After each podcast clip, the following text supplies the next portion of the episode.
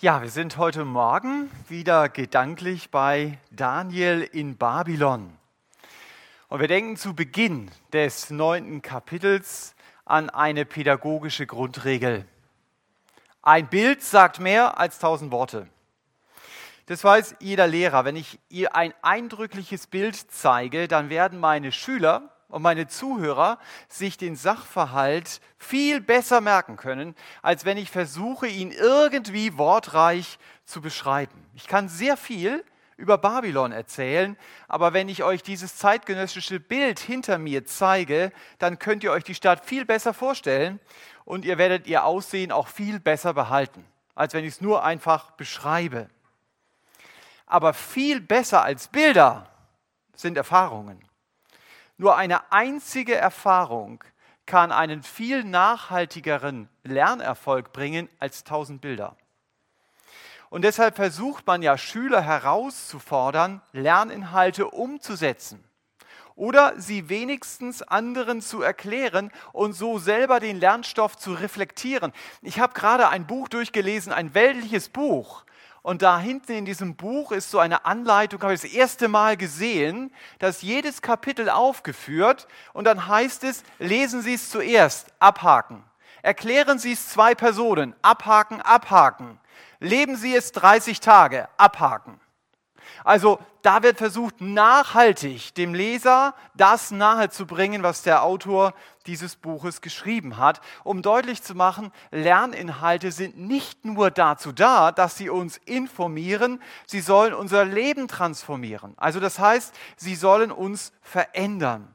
Denn mein Problem ist ja, mein Problem, Thomas, sein Problem ist nicht, dass ich bestimmte Dinge nicht weiß, sondern mein Problem ist sehr oft, dass ich bestimmte Dinge weiß und sie trotzdem nicht tue.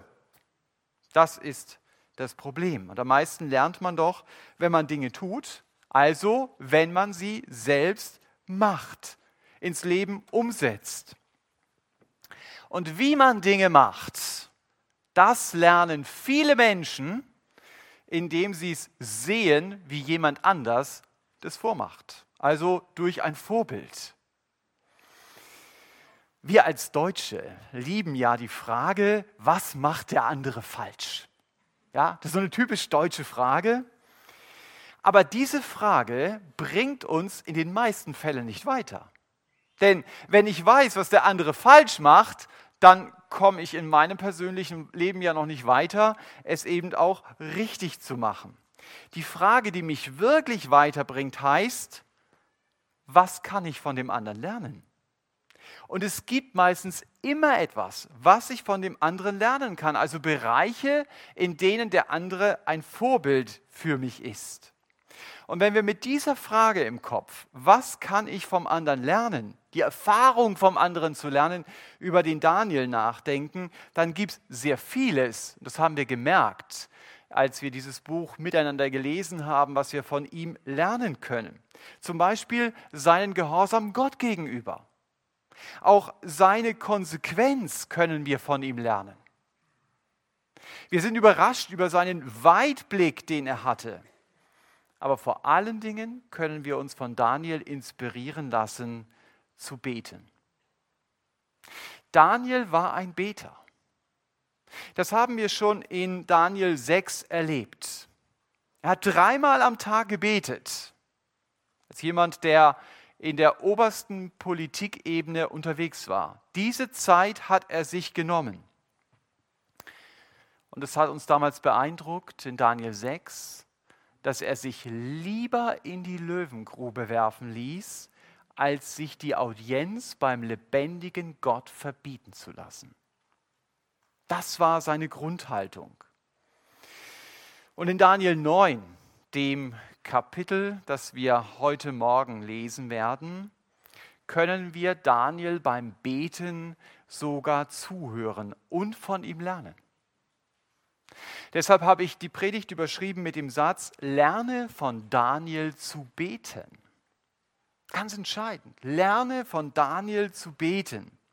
Das kann ich ganz praktisch machen, indem ich die Worte nachspreche, die Daniel vorgesprochen hat. Und dabei werde ich merken, auch wenn ich die Worte nachspreche, dann ist es nicht automatisch so, dass es meine Worte sind. Dann ist es nicht automatisch so, dass das mein Herzensgebet ist. Aber auch darum darf ich Gott bitten. Ich darf sagen, Vater im Himmel, du kannst es mir schenken, dass diese Worte, die hier in Daniel 9 stehen, zu meiner inneren Überzeugung werden, dass ich Daniels Worte 100%ig unterschreiben kann. Nicht nur in meinem Kopf, sondern auch in meinem Herzen. Und bevor wir in dieses Gebet, das Daniel in Daniel 9 betet, richtig einsteigen, möchte ich zunächst mit uns zusammen die ersten vier Verse lesen, um auch den politischen Hintergrund, also den Anlass, warum Daniel betet, äh, zu erfahren. Also wir schlagen den Daniel auf und dann können wir ihn lesen. Daniel 9.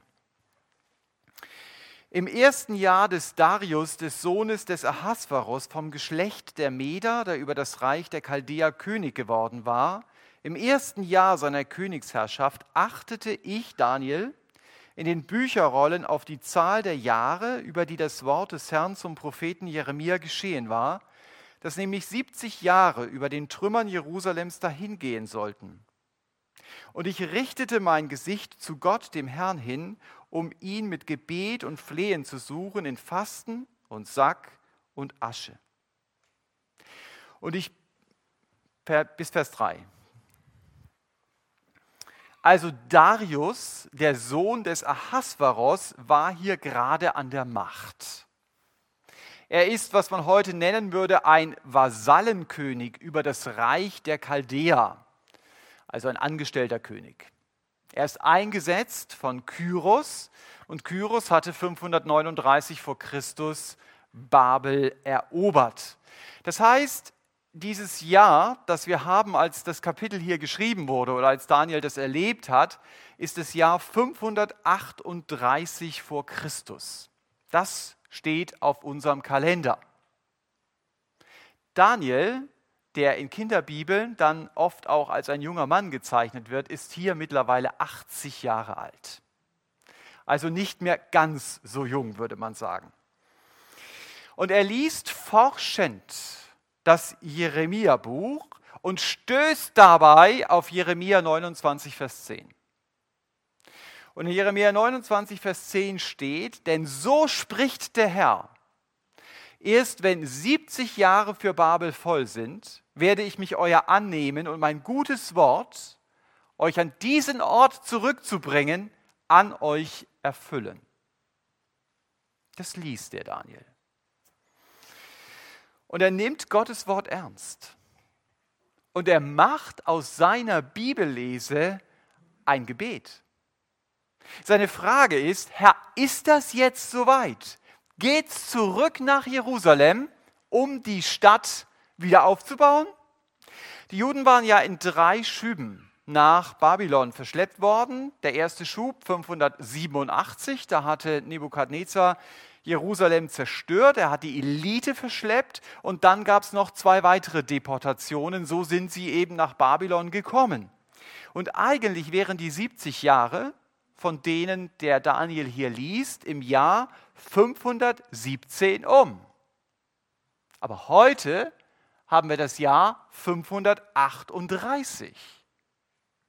Das bedeutet, es sind erst 49 Jahre vorbei, seitdem Daniel Jerusalem verlassen hat. Aber gerade der König Kyros, von dem die Bibel ja auch berichtet, hat ein Edikt erlassen in diesem Jahr. Das muss Daniel gekannt haben. Und dieses Edikt besagt, die Juden dürfen zurück nach Hause. Also wenn ihr mal in London seid und im British Museum, dann würde ich euch sagen, plant unbedingt einen Tag dort ein, denn dort seht ihr diesen Zylinder, äh, auf dem dieses Edikt, das Kyros erlassen hat, im Original niedergeschrieben ist. Also überhaupt seht ihr dort sehr viele Dinge, die die Engländer überall aus der Welt zusammengestohlen haben. Also so muss man es ja ungefähr sagen. Äh, aber das, was ihr in den Geschichtsbüchern nur als Fotos seht, das seht ihr dort alles im Original. Also es ist schon faszinierend, vor diesem Zylinder zu stehen und zu denken, wow, das weiß ich aus der Bibel und das sehe ich hier in Wirklichkeit. Da ist nur eine Scheibe dazwischen. Und anders als in deutschen Museen äh, sind da keine Selbstschussanlagen und Kameras und was weiß Kameras gibt es auch, ja, aber man kommt ziemlich nah an diese Dinge ran. Gut, also äh, der Kyros hatte dieses Edikt erlassen und das hat den Daniel beschäftigt. Ist es tatsächlich schon soweit, Babylon zu verlassen? Aber Gott, du hast doch gesagt 70 Jahre und nicht 50 Jahre. Also das war so sein Konflikt, in dem er stand und er macht daraus ein Gebet. Ich finde es vorbildlich. Daniel will von Gott wissen, wie muss ich diese Prophetie aus dem Propheten Jeremia jetzt verstehen. Und ich glaube, das können wir von Daniel auch lernen, immer wieder mal zu sagen, ich bin mir nicht ganz sicher, was dieser Bibelvers meint. Klingt ja nicht gut in der Gemeinde, da weiß man immer Bescheid. Sagt, ich weiß das nicht. Und deswegen verbringe ich auch Zeit im Gebet mit Gott, damit er mir Klarheit gibt, was will dieser Vers mir sagen. Nicht nur bei prophetischen Versen sondern auch bei anderen Versen in der Bibel. Also Daniels Gebet hat sich mit Bibeltexten beschäftigt, mit Gottes Versprechen, die Daniel von Gott, als jemand der Jude war, ja auch eben bekommen hatte. Und deswegen, ich sage es nochmal, lernen wir daraus, mach aus deinen Fragen ein Gebet. Das ist so die Lektion, die wir mitnehmen dürfen aus diesen, diesem ersten Abschnitt. Und wenn wir dieses Gebet, das Daniel betet, dann jetzt bis Vers 19 lesen, dann versuch es mal zu deinem persönlichen Gebet zu machen. Und vielleicht wirst du merken, manche Sätze kommen gar nicht so leicht über meine Lippen, wenn das mein persönliches Gebet ist. Also wir lesen ab Vers 4. Und ich betete zum Herrn meinem Gott, und ich bekannte und sprach, Ach Herr, du großer und furchtbarer Gott, der Bund und Güte denen bewahrt, die ihn lieben und seine Gebote halten. Wir haben gesündigt und haben uns vergangen und haben gottlos gehandelt. Und wir haben uns aufgelehnt und sind von deinen Geboten und von deinen Rechtsbestimmungen abgewichen. Und wir haben nicht auf deine Knechte, die Propheten, gehört, die deinen Namen zu unseren Königen, unseren Obersten, unseren Vätern und zum ganzen Volk des Landes geredet haben. Bei dir, Herr, ist die Gerechtigkeit, bei uns aber ist die Beschämung des Angesichts, wie es an diesem Tag ist bei den Männern von Juda und den Bewohnern von Jerusalem und dem ganzen Israel, den nahen und den fernen, allen Ländern, wohin du sie vertrieben hast, wegen ihrer Untreue, die sie gegen dich begangen haben. Herr, bei uns ist die Beschämung des Angesichts, bei unseren Königen, unseren Obersten und unseren Vätern, weil wir gegen dich gesündigt haben. Bei dem Herrn, unserem Gott, ist das Erbarmen und die Vergebung, denn wir haben uns gegen ihn aufgelehnt und wir haben nicht auf die Stimme des Herrn unseres Gottes gehört, der uns gebot, in seinen Gesetzen zu leben, die er uns durch seine Knechte, die Propheten, vorgelegt hat. Und ganz Israel hat ein Gesetz übertreten und ist abgewichen, so dass sie deiner Stimme nicht gehorcht haben. Und so hat sich der Fluch und der Schwur über uns ergossen, der im Gesetz des Mose, des Knechtes Gottes geschrieben steht, weil wir gegen ihn gesündigt haben. Und er hat seine Worte erfüllt, die er geredet hat über uns und über unsere Richter, die uns richteten, nämlich ein großes Unglück über uns zu bringen, so dass unter dem ganzen Himmel nichts derartiges geschehen ist, wie das, was an Jerusalem geschehen ist. Wie es im Gesetz des Mose geschrieben steht, so ist all dies Unglück über uns gekommen. Wir haben das Angesicht des Herrn unseres Gottes nicht besänftigt, indem wir von unserer Schuld umgekehrt wären und Acht gehabt hätten auf deine Wahrheit. Und so war der Herr auf das Unglück bedacht und ließ es über uns kommen, denn der Herr unser Gott ist gerecht in allen seinen Taten, die er tut. Aber wir haben nicht auf seine Stimme gehört. Und nun, Herr unser Gott, der du dein Volk aus dem Land Ägypten mit starker Hand heraufgeführt und dir einen Namen gemacht hast, wie es an diesem Tag ist, wir haben gesündigt. Wir haben gottlos gehandelt. Herr, nach all den Taten deiner Gerechtigkeit mögen doch dein Zorn und deine Erregung sich wenden von deiner Stadt Jerusalem, dem Berg deines Heiligtums. Denn wegen unserer Sünden und wegen der Vergehen unserer Väter sind Jerusalem und dein Volk zum Hohn geworden für alle rings um uns her. Und nun, unser Gott, höre auf das Gebet deines Knechtes und auf sein Flehen und lass dein Angesicht leuchten über dein verwüstetes Heiligtum um des Herrn willen. Neige, mein Gott, dein Ohr und höre, tu deine Augen auf und sieh unsere Verwüstungen und die Stadt, über der dein Name ausgerufen ist. Denn nicht aufgrund unserer Gerechtigkeiten legen wir unser Flehen vor dich hin, sondern aufgrund deiner vielen Erbarmungen. Herr, höre. Herr, vergib. Herr, merke auf und handle, zögere nicht um deiner selbst willen, mein Gott, denn dein Name ist über deiner Stadt und deinem Volk ausgerufen worden. Ja, das ist das Gebet des Daniel. Lerne von Daniel zu beten, so heißt ja die Predigtüberschrift. Vers 4 und Vers 19 oder Vers 4 bis Vers 19 habe ich in dem Satz zusammengefasst, lerne von Daniel zu beten, indem du über Gott staunst und indem du über deine Sünde weinst. Beides wird hier deutlich. Indem du über Gott staunst und indem du über deine Sünde weinst. Daniel hat trotz der eigenen, nicht einfachen Lebensführung nie aufgehört, über Gott zu staunen. Daniel beginnt in Vers 4 damit, dass er sagt, ich betete zum Herrn, meinem Gott. Es ist also nicht nur ein Gott, nein, Daniel weiß, das ist mein Gott, mit dem ich reden darf. Mensch, was ist das für ein Privileg? Also wenn in deinem Terminkalender stünde Gespräch mit Dieter Zetsche oder mit Angela Merkel oder mit Bill Gates, dann wären das interessante Treffen. Das wären außerordentliche Termine. Stell dir mal vor, jemand sieht es in deinem Kalender, da steht drin Gespräch mit Bill Gates. Denkt er, wow! Aber jetzt steht allen Ernstes drin Gespräch mit dem lebendigen Gott. Das ist nochmal anders als Bill Gates, oder? Also wichtiger geht's gar nicht. Dessen war sich Daniel bewusst. Und dieser Gott, so sagt es Daniel in Vers 4, ist ein großer Gott.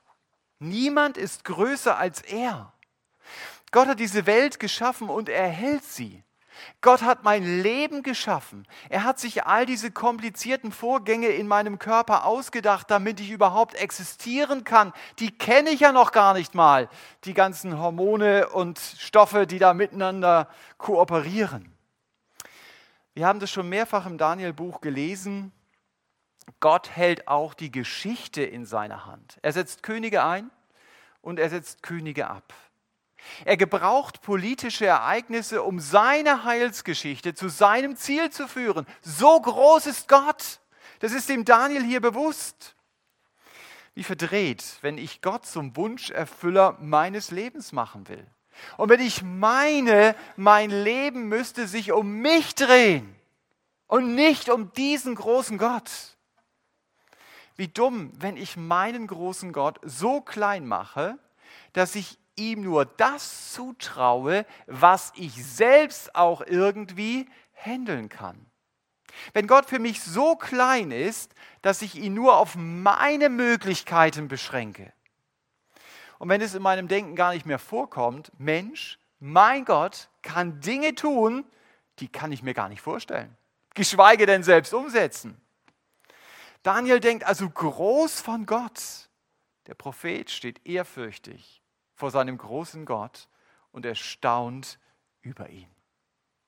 Über den Gott, auf den er sich verlassen kann, der zu seinem Versprechen steht und der in seiner Güte einen guten Plan auch für dein Leben hat.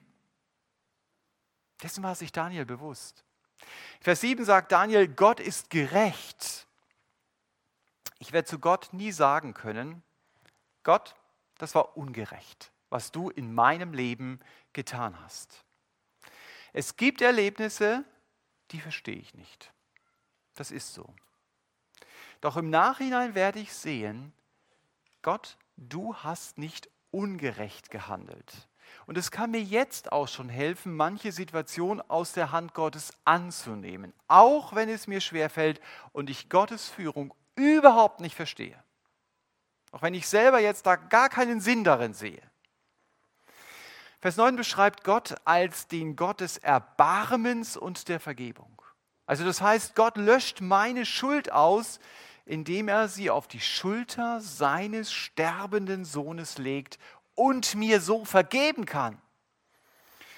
Das ist die gute Nachricht von einem gerechten Gott, der es liebt, sich über mich als Mensch zu erbarmen und meine Schuld auszustreichen, weil er selbst dafür bezahlt hat.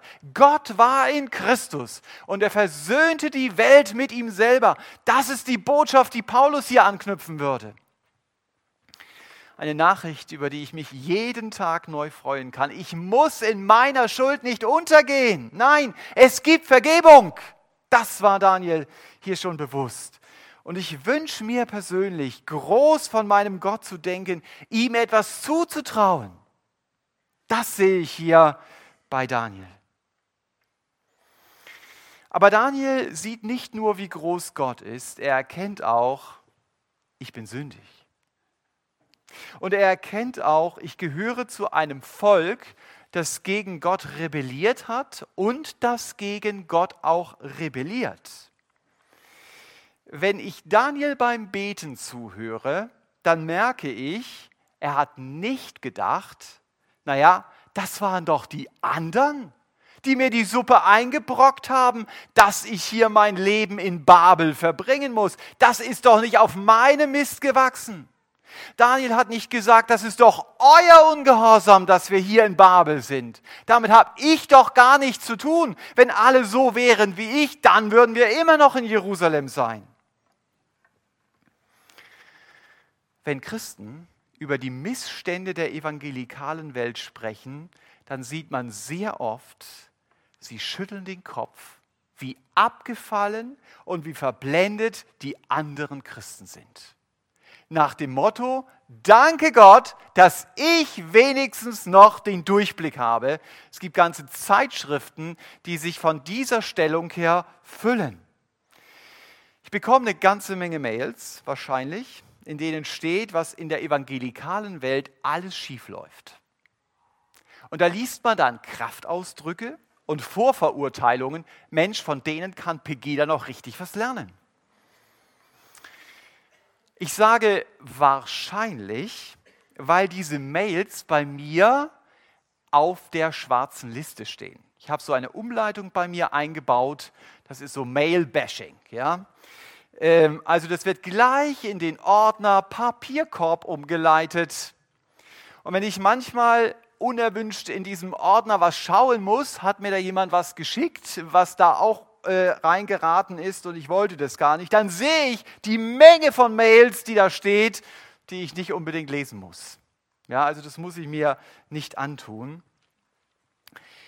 Mir fehlt in diesen Mails, auch in vielen evangelikalen Zeitschriften, die Haltung Daniels, der sich als ein Teil des Ganzen begreift und der in Vers 15 sagt, so haben wir es hier gelesen, wir haben gesündigt.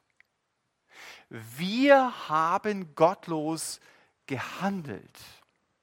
Ich vermute mal, dieser Satz kommt in den Mails nicht vor. Da steht vor allen Dingen, die anderen haben gesündigt und die anderen laufen neben der Spur. Ein bekannter Verkündiger sagte vor einiger Zeit zu mir, wenn ich in der evangelikalen Welt den Abfall vom Wort Gottes sehe, dann möchte ich mich manchmal in die Ecke setzen und einfach nur weinen. Das ist die Haltung, die Daniel hier hat. Das ist genau seine Haltung.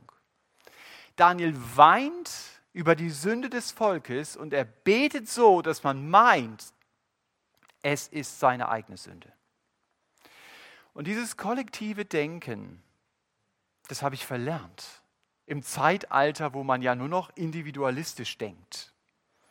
Es ist auch eine Hilfe, sich unter die Sünde in meiner Familie zu stellen. Nicht, weil ich dafür verantwortlich bin, aber dieser Blick hilft mir zu sehen, dass alles, was an Sünde in meinem größeren Familienkreis gelebt wird, das steckt auch in mir. Ich bin aus dem gleichen Holz geschnitzt. Und wenn ich den Geiz und den Stolz und die Unreinheit und den Zorn meiner Familie nicht leben muss, dann ist das Gottes Geschenk. Und über dieses Geschenk kann ich mich freuen. Aber die Veranlagung, die ist da. Die Veranlagung, die steckt auch in mir.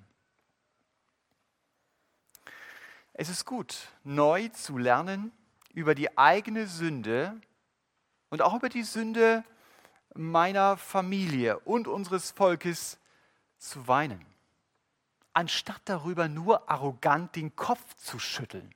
Wie kann man nur so sein? In Vers 12 sagt Daniel einen sehr interessanten Satz. Er sagt, es ist nichts derartiges geschehen, was in Jerusalem geschehen ist.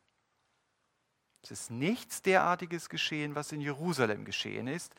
Du liest das und du fragst dich, stimmt das?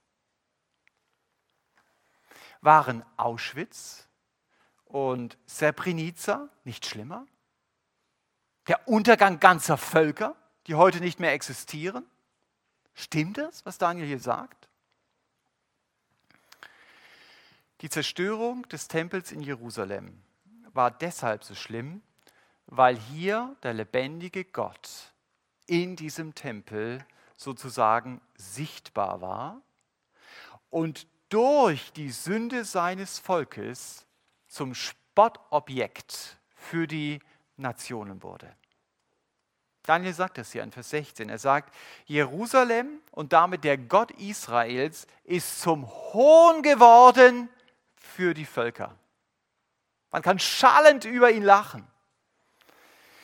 Paulus macht es noch persönlicher im Römerbrief. Er sagt, wegen euch wird Gottes Name unter den Heiden gelästert. Der will Christ sein? Hey, schau dir mal an, wie der lebt. Und da kann man richtig ablachen.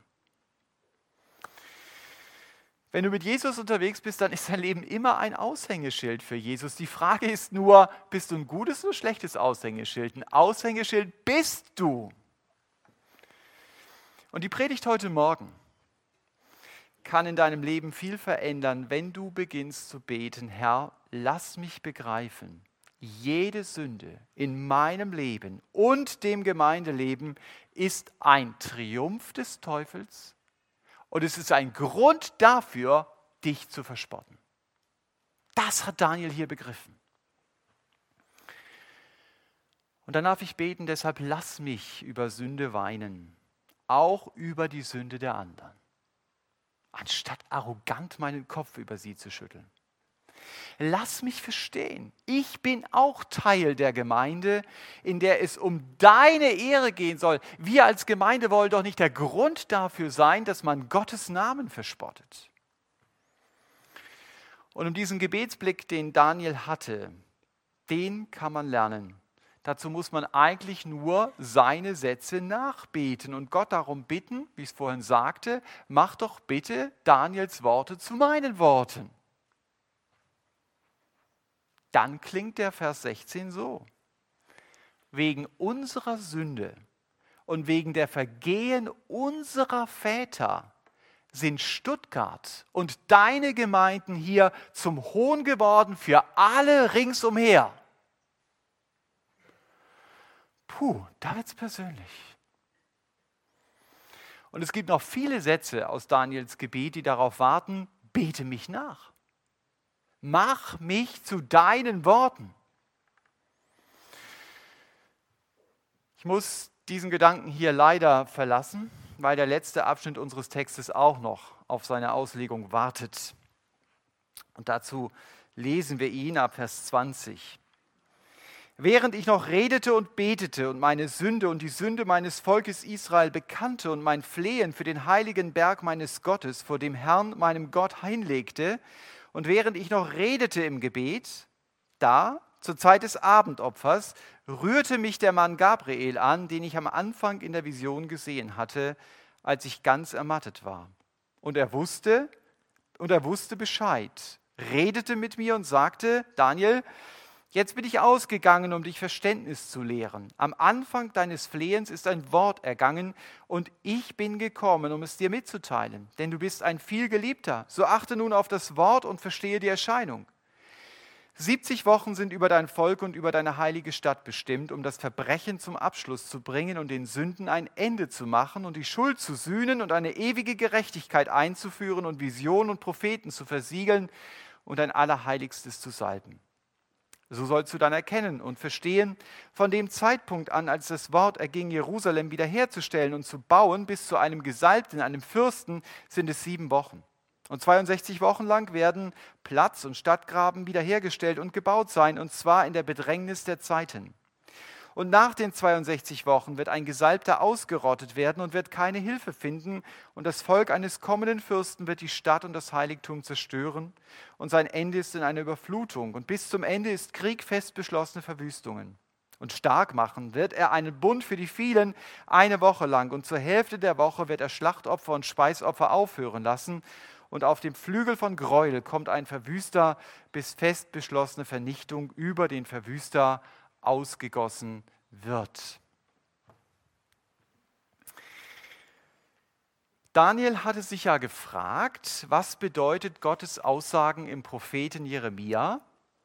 Wenn 70 Jahre für Babel voll sind, werde ich euch an diesen Ort zurückbringen. Das, so beginnt ja das Kapitel. Sind das wirklich 70 Jahre? Oder bedeutet das Edikt des Kyros, dass wir heute schon, 49 Jahre danach, unser Koffer packen können? Und plötzlich begegnet dem Daniel wieder der Engel Gabriel. Der hat ihm ja schon in Kapitel 8 geholfen. Und auch dieses Mal erfahren wir über Gabriel, er wusste Bescheid über die Vision. Und er erzählt es dem Daniel und er erklärt es ihm. Ich kann euch sagen, dass ich für die Zusammenfassung, die ich euch jetzt gleich äh, über diesen Textabschnitt geben werde, viele, wirklich viele Stunden gebraucht habe. Und ich kann nicht sagen, ich weiß über jeden Satz Bescheid. Als ich das las von Gabriel, habe ich gedacht, das wäre echt super, wenn er den letzten Teil der Predigt jetzt übernimmt und am besten auch noch eine Fragestunde anhängt oder so. Diese sieben Verse der vierten Vision werden sehr kontrovers diskutiert. Schon zur Zeit des Hieronymus, und der ist 420 gestorben, gab es neun etablierte Auslegungen. Und jeder war überzeugt, ich habe recht. Und seit 420 sind noch ein paar dazugekommen. Also wenn man einen schwierigen Text vor sich hat, ist es immer gut, nicht mit dem Unklaren zu beginnen sondern immer mit dem Klaren. Immer zu fragen, was ist denn klar? Wo streitet sich niemand? Was sagt der Text? Hier ist also die Rede von 70 Wochen und die sind aufgeteilt. Die sind aufgeteilt in sieben Wochen, in 62 Wochen und in eine Woche. Alle Ausleger sind sich einig, das ist ein Punkt, wo alle sich wirklich mal einig sind, dass diese Wochen im Sinne von 3. Mose 25, Vers 8 zu verstehen sind. Das sind nicht äh, eine, ist nicht eine Sieben-Tage-Woche, sondern es ist eine Sieben-Jahres-Woche. Also jede Woche steht für sieben Jahre. Das heißt, wir haben es hier zu tun mit 49 Jahren, 434 Jahren, und sieben Jahren. Also insgesamt 490 Jahren. Was passiert nach oder in diesen Jahren? Erste Aussage des Textes. Nach 49 Jahren kommt ein Fürst. Und dann wird 434 Jahre lang Jerusalem wieder als Stadt existieren, bis ein Gesalbter, wenn du den hebräischen Text liest, dann wirst du lesen Meschiach, ja, also das ist ein Messias, ausgerottet wird und ein Fürst die Stadt und den Tempel zerstört. Das ist mal so die Aussage dieses Textes. Und dann wird jemand mit den vielen einen Bund schließen und nach dreieinhalb Jahren werden die Opfer aufhören und dann kommt ein Verwüster, der schließlich selbst verwüstet, also besiegt wird. Ihr merkt, alles klar. Wir kommen jetzt zu den Aussagen, die die Ausleger durch die Jahrhunderte verschieden gesehen haben. Die erste Frage, die sich natürlich stellt, wann beginnen denn diese 490 Jahre? Wann beginnt die prophetische Uhr zu ticken? Und nachdem ich mich mit vielen Zahlenspielen beschäftigt habe, muss ich sagen, hier gibt es wirklich ein fröhliches evangelikales Zahlenraten äh, und x verschiedene Vorschläge. Es kommt mir so vor, jeder wählt die Jahreszahl, die ihm am besten passt. Und ich stelle jetzt mal drei der bekanntesten vor. Glaube nicht, dass es nur drei gibt. Es gibt eine ganze Menge mehr. Aber das sind die drei der bekanntesten. Die einen sagen, die Zählung beginnt ganz logisch im Jahr 538 vor Christus. Denn in diesem Jahr befinden wir uns.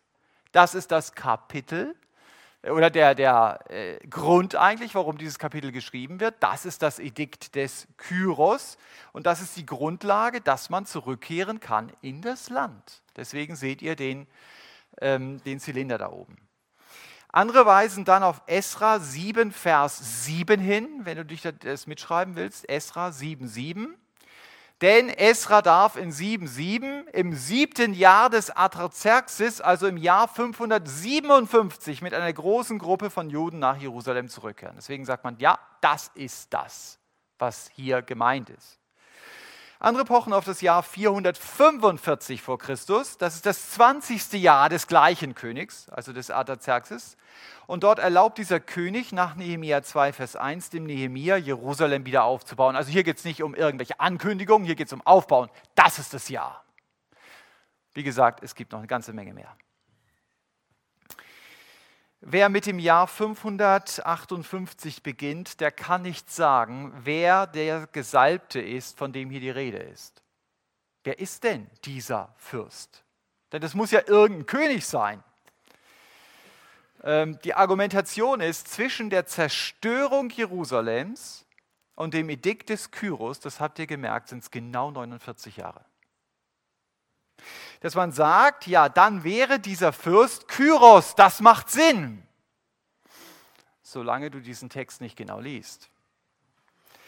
Denn dort steht, erst kommt das Edikt und dann kommt der Fürst, nicht umgekehrt. Wir haben nicht zuerst den Fürsten und dann das Edikt. Es sei denn, Gabriel meint hier Gottes Verheißung bei der Zerstörung der Stadt. Also die Stadt wird zerstört und es das heißt, ihr werdet wieder zurückkehren. Das war ja vor 49 Jahren der Fall. Und dann wird es passen, dass der Kyros eben dieses Edikt erlassen hat. Okay, das Problem ist nur, ich kann mich auf keinen konkreten Zeitpunkt dann leider beziehen. Das ist eine allgemeine Aussage Gottes dann.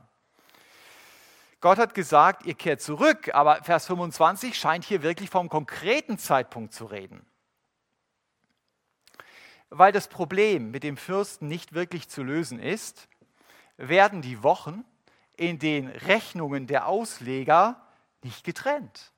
Man rechnet gleich mit 483 Jahren. Dann kann man schon gar keine kritischen Nachfragen mehr stellen. Ja, also so macht man das. So löst man das. Fertig. Wieder klar zu sein scheint, der Gesalbte, der hier ausgerottet wird, ist der Herr Jesus. Denn wer anders sollte nach Vers 24 das Verbrechen zum Abschluss bringen? Ähm, man könnte hier auch Rebellion übersetzen. Synonym für den Sünden ein Ende machen, die Schuld sühnen, eine ewige Gerechtigkeit einführen und damit die prophetischen Aussagen versiegeln im Sinne von bestätigen und das Allerheiligste neu weihen, also einen neuen Zugang zu Gott schaffen können. Wer kann das? Mit den Zahlenspielen möchte man möglichst auf das Jahr 33 nach Christus kommen. Ist wahrscheinlich das Jahr, in dem der Herr Jesus am Kreuz starb. Denn wir wissen aus Lukas 3, 23, das können wir wieder ganz sicher sagen, dass der Herr Jesus ca. 30 Jahre alt war, als er seinen Dienst begann. Und wenn wir das Johannesevangelium als Grundlage nehmen, wissen wir, drei Jahre war sein Dienst. Also 33 nach Christus. Andere wollen möglichst im Jahr 27 landen, denn da beginnt dann die erste Hälfte der Jahrwoche. Ich komme noch darauf. Bis zum öffentlichen Dienstbeginn des Herrn Jesus und dann landet man schön bei 34 nach Christus, dem Kommen des Geistes. Was man dabei aber nicht bedenkt, bei unserer Zeitrechnung ist es nicht so, dass der Jesus im Jahre Null geboren ist, sondern sechs vor Christus. Der Mann, der damals beauftragt wurde, die Zeitrechnung zu machen, konnte vielleicht ein bisschen besser rechnen als ich, aber er hat sich nachweislich um sechs Jahre verrechnet. Es gibt dann einige Leute, die das auf vier vor Christus schieben, damit es hier passt. Aber es ist sechs vor Christus. Also ich habe mir manche Zahlenmodelle angeschaut und ich muss euch sagen, für mich persönlich ist keines in sich geschlossen und stimmig. Mir persönlich scheint der Zeitpunkt, als das Wort erging, Jerusalem wiederherzustellen, am ehesten das Jahr 538 zu sein. Also das Jahr, in dem Daniel eben diese Vision bekommt. Ähm, dafür spricht bei mir auch Esra 4, Vers 3. Ich lese euch das mal vor. Da sagt Zerubabel und Jeschua und die übrigen Familienoberhäupter Israels zu ihnen, ihr habt nichts mit uns zu tun bei dem Auftrag, unserem Gott ein Haus zu bauen. Also sie sind ja dabei, sondern wir allein, wir werden dem Herrn, dem Gott Israels bauen, wie es uns der König Kyros, der König von Persien, befohlen hat. Also Esra 4, Vers 3, sie beziehen sich genau darauf. Die spannende Frage ist aber jetzt noch die, wer ist denn das Volk des kommenden Fürsten, der das Heiligtum zerstört? Ist das der Antichrist? Der den dritten Tempel in Jerusalem zerstört, der noch gebaut werden wird. Äh, wichtig in dem Zusammenhang ist, dass der Herr Jesus in Matthäus 25, Vers 15 selber über Daniel 9 redet. Über diesen Text, den wir heute Morgen gelesen haben. Und er sagt, wenn man den Gräuel der Verwüstung, also das Götzenbild im Tempel sehen wird, dann soll man in Judäa auf die Berge, auf die Berge fliehen.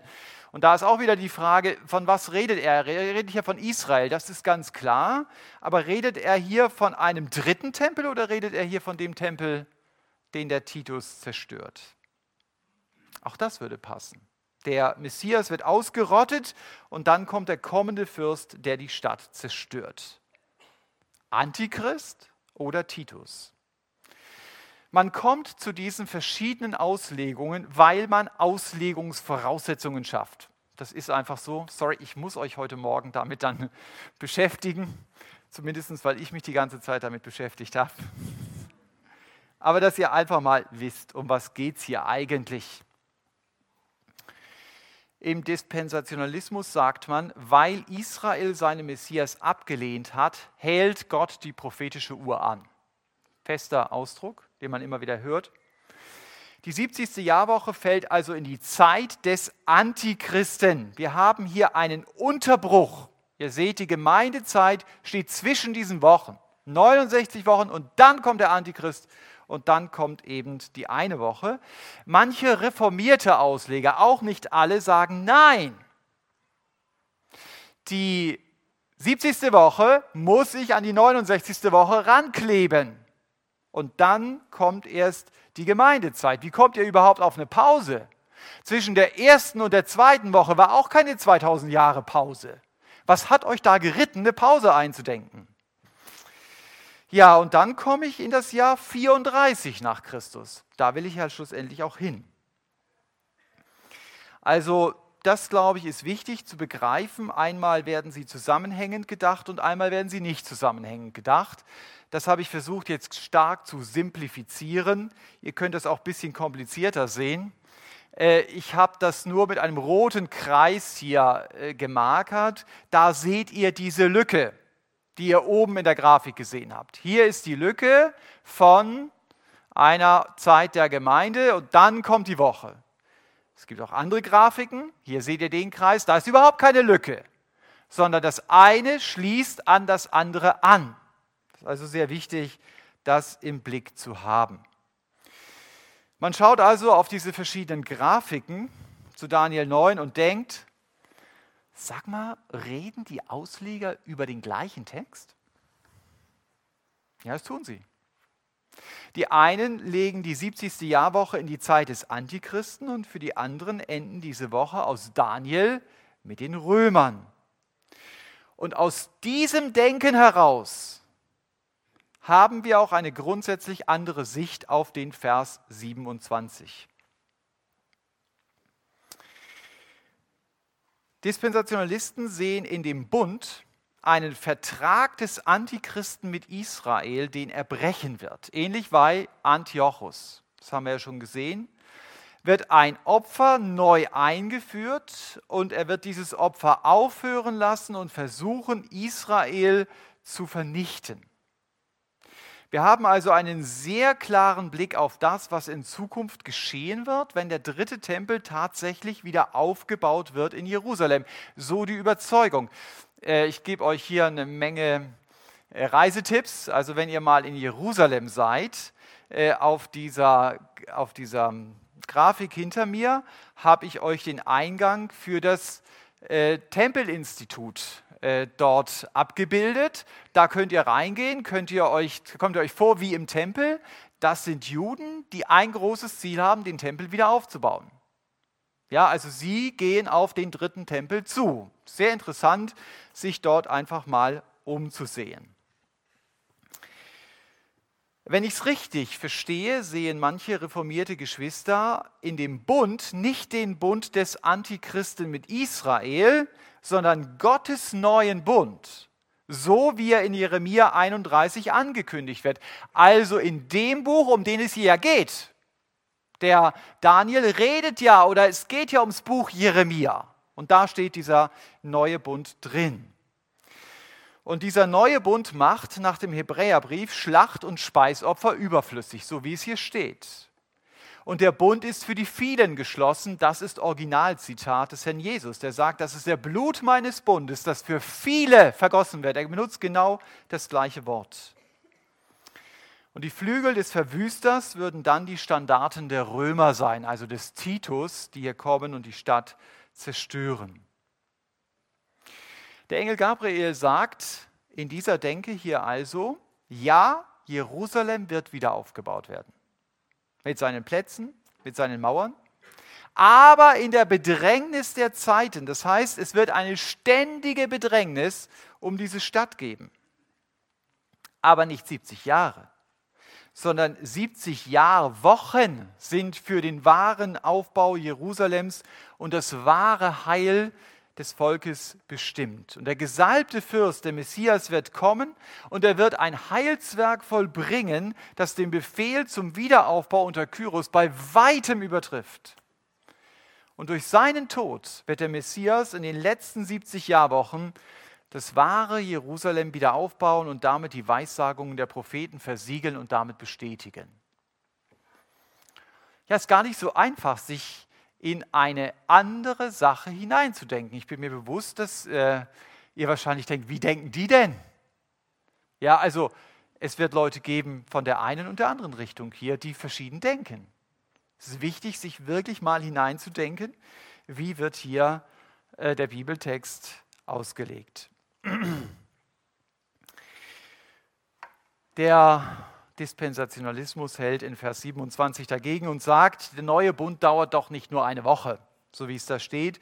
Und das tatsächliche Opfer hat auch mit dem Tod des Herrn Jesus nicht gleich aufgehört, also kann hier gar nicht der Messias gemeint sein. Und ich habe euch nur zwei, zwei Auslegungen vorgestellt. Es gibt eine Menge mehr. Und da merkt man, wie menschliches Wissen begrenzt ist. Und deshalb möchte ich zum Schluss daran erinnern, wir haben Daniel beim Beten zugehört.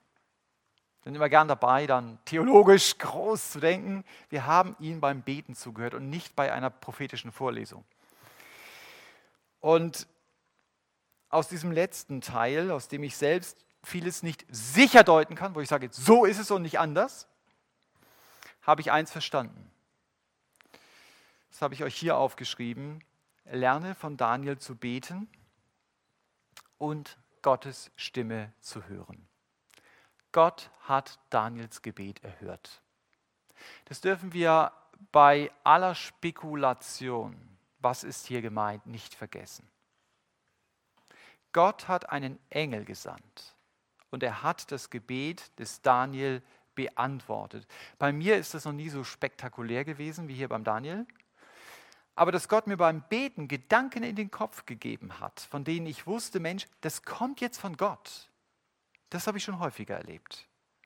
Und manchmal sind es auch andere Christen, die mir unwissentlich, das wissen die gar nicht, die Antwort auf das Gebet geben, mit dem ich Gott gefragt habe, wie soll ich denn hier entscheiden? Und in der Regel ist es sein Wort, durch das Gott mit mir redet und mir Trost und Antwort gibt. Beten ist keine Einbahnstraße. Gott will unser Gebet beantworten und damit können wir rechnen. Das hat Daniel erlebt und das kann ich auch erleben. Wenn du das mitnimmst von heute Morgen, super. Sagst, ich kann erleben, Gott antwortet im Gebet. Schreib dir Gottes Gebetserhörungen auf. Manchmal vergisst man das. Lass neben deinen Gebetsanliegen eine Spalte frei für Erhörungen, denn du kennst denselben Gott wie Daniel. Einen Gott, über den ich staunen kann, der mir es aber auch schenkt, über meine Sünde zu weinen, wenn er mit seiner Kraft mein Leben nicht verändern kann, weil ich an Sünde festhalte oder zu nachlässig mit ihr umgehe und damit Gott selbst zum Spott für Menschen mache, die ihn nicht kennen. Und deshalb wünsche ich mir, tiefer über Daniels Vorbild beim Beten nachzudenken und von ihm zu lernen. Denn wir wissen ja, eine tiefe Erfahrung mit Gott ist nachhaltiger als tausend schöne bunte Bilder. Deshalb lerne von Daniel zu beten, indem du über Gott staunst und über deine Sünde weinst. Lerne von Daniel zu beten und Gottes Stimme zu hören. Amen.